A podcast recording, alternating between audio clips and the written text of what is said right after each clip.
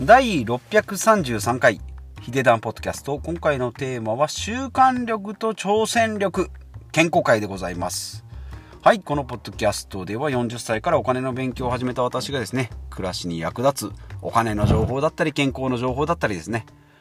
まあ、たわいもない雑談も交えながらお話ししていくポッドキャスト番組です。ということで、毎週水曜日は健康会。ということで、まあ、今日は、えー12月22日ということでも気がつけばですね今週で来週からちょっとポッドキャスト取れそうにないので、まあ、年末と年始と合わさって1週間ぐらいまあ休もうかなとか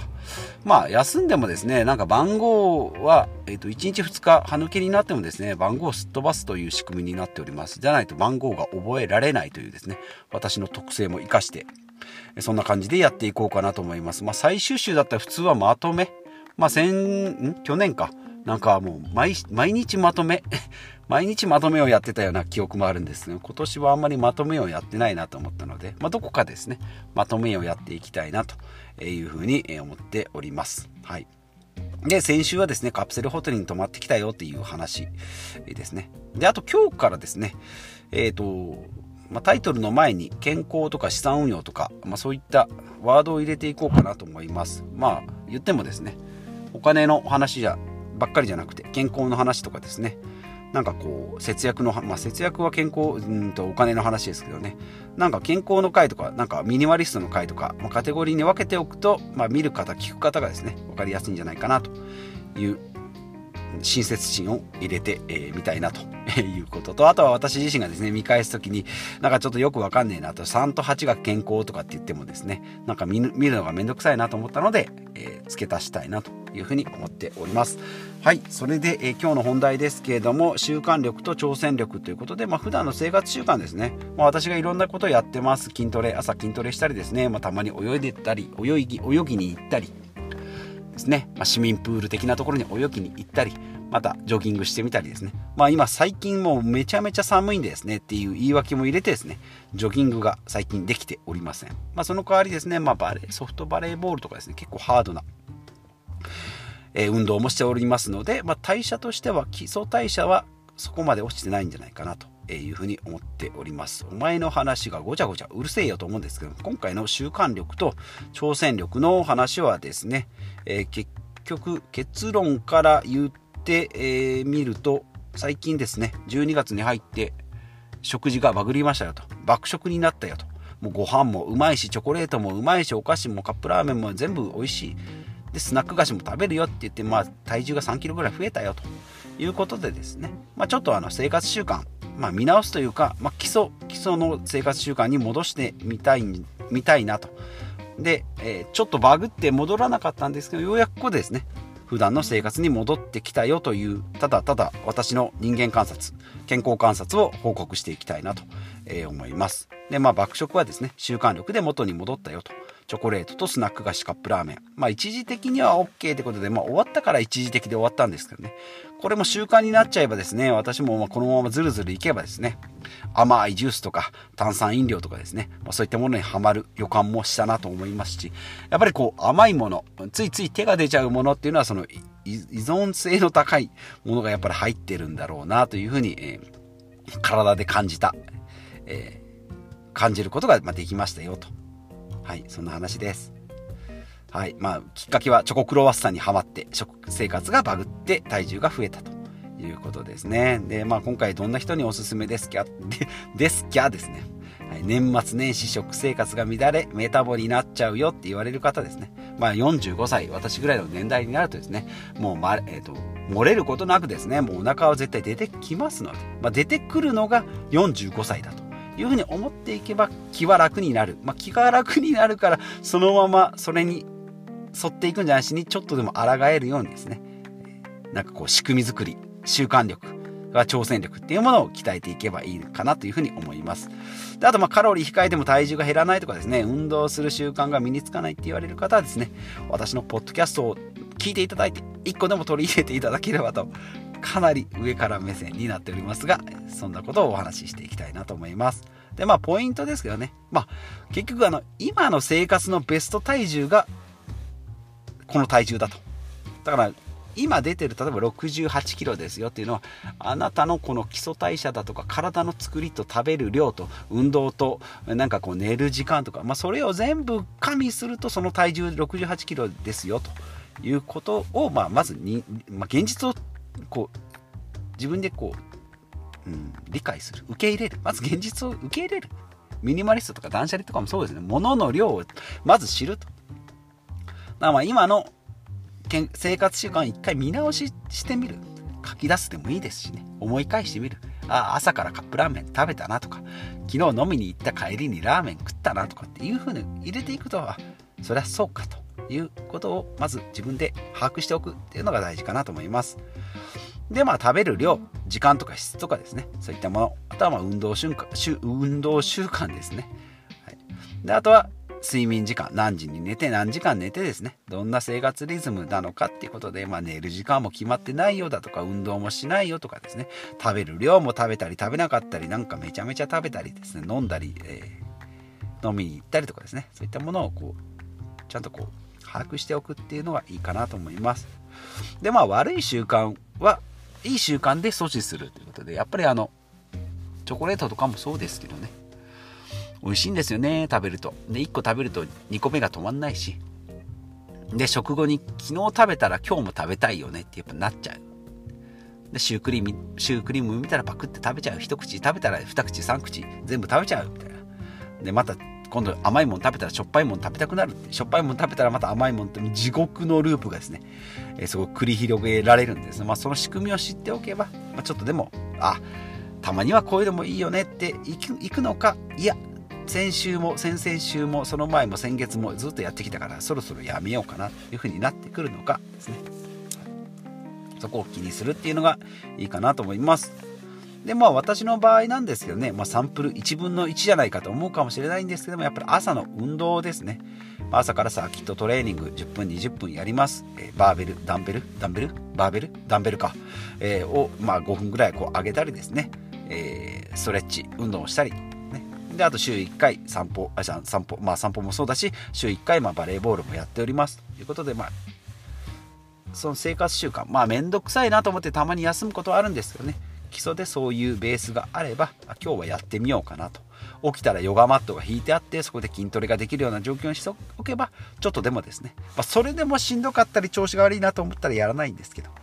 まそういう風にしていくっていうのはいいかなと思います。まあ、朝から筋トレとかですね、ちょっとしんどいと思うかもしれないので、体的にはあんまり朝一は良くないとは言われるんですけど、夜はですね、夜でなんか今日眠たいとか、今日はしんどいとかですね、なんかがあって寝る時間が遅いとかってなってくると、できなくなるんで、もうそれだったら朝一。やっぱ朝一はですね、もうみんな平等に訪れる朝一なので、もうすぐのドンでですね、まあ、のもうトイレトイレ行くぐらいです。おしっこ行くぐらいですよね。もうそしたらすぐ筋トレやるってなればもう言い訳もクソもありませんので、いいかなというふうに思います。まあ、全てをいいようにはできないと思うんで、自分に合ったやり方が見つけるのがいいかなと思います。私の朝の筋トレはですね、非常にいいかなと思いますし、まあ、週1回のバレーボールもですね、ちょっとめんどくさいなとか、仕事終わりに疲れたなと思っても、まあ、とりあえず行ってみるかって思って行くとですね、行ったら行ったで、バッチリ体がこう動かされる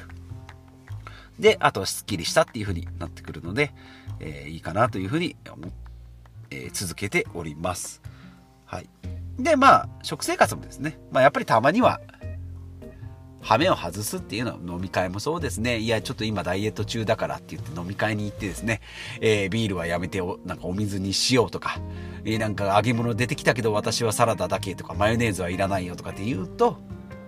だかちょっと疲れてくるかなと思うのでそういうのはですね食べたい時には食べる、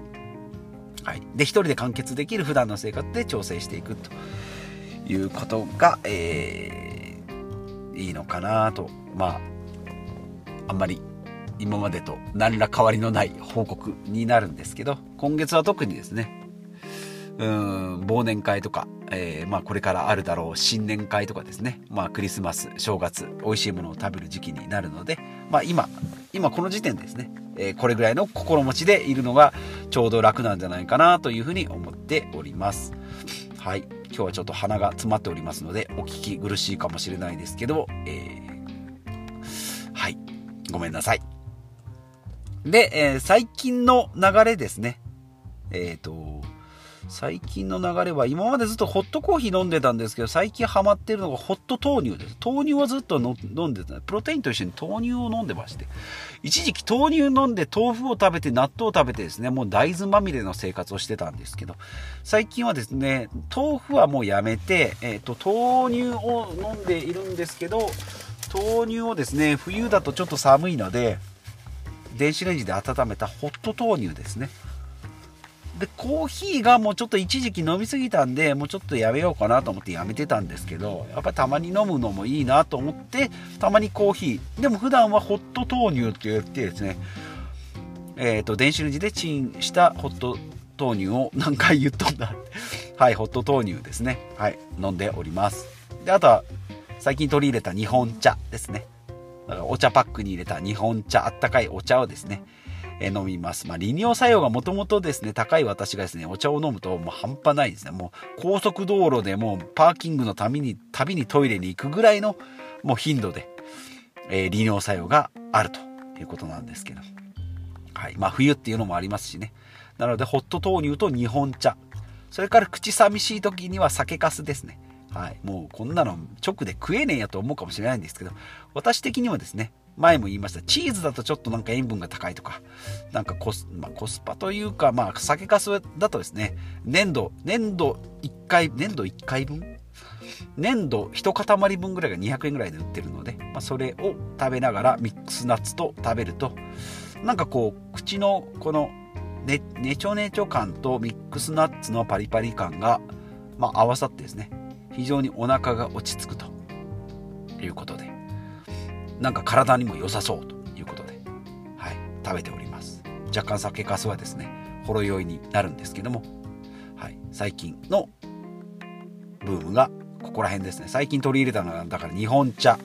酒粕ですね。でまあ豆乳は冬なのでホット豆乳。で酒粕も冬になるとですねなんか酒かかす汁とかを作るのにスーパーに売っているんですけど夏場は売ってないのでちょっと困るんですけどで、あとはプロテイン、ミックスナッツ、バナナ。で、冬なのでみかんですね。この辺で腹の、えー、な、なんていうかな。ちょっとこう小腹が空いた時の間食にみかんですね。はい、です。で、朝は納豆ご飯。昼は持ってったお弁当。夜は普通の、まあ、家族と同じ夕食になっておりますというただの報告になっておりますが私の食生活はこんな感じですということで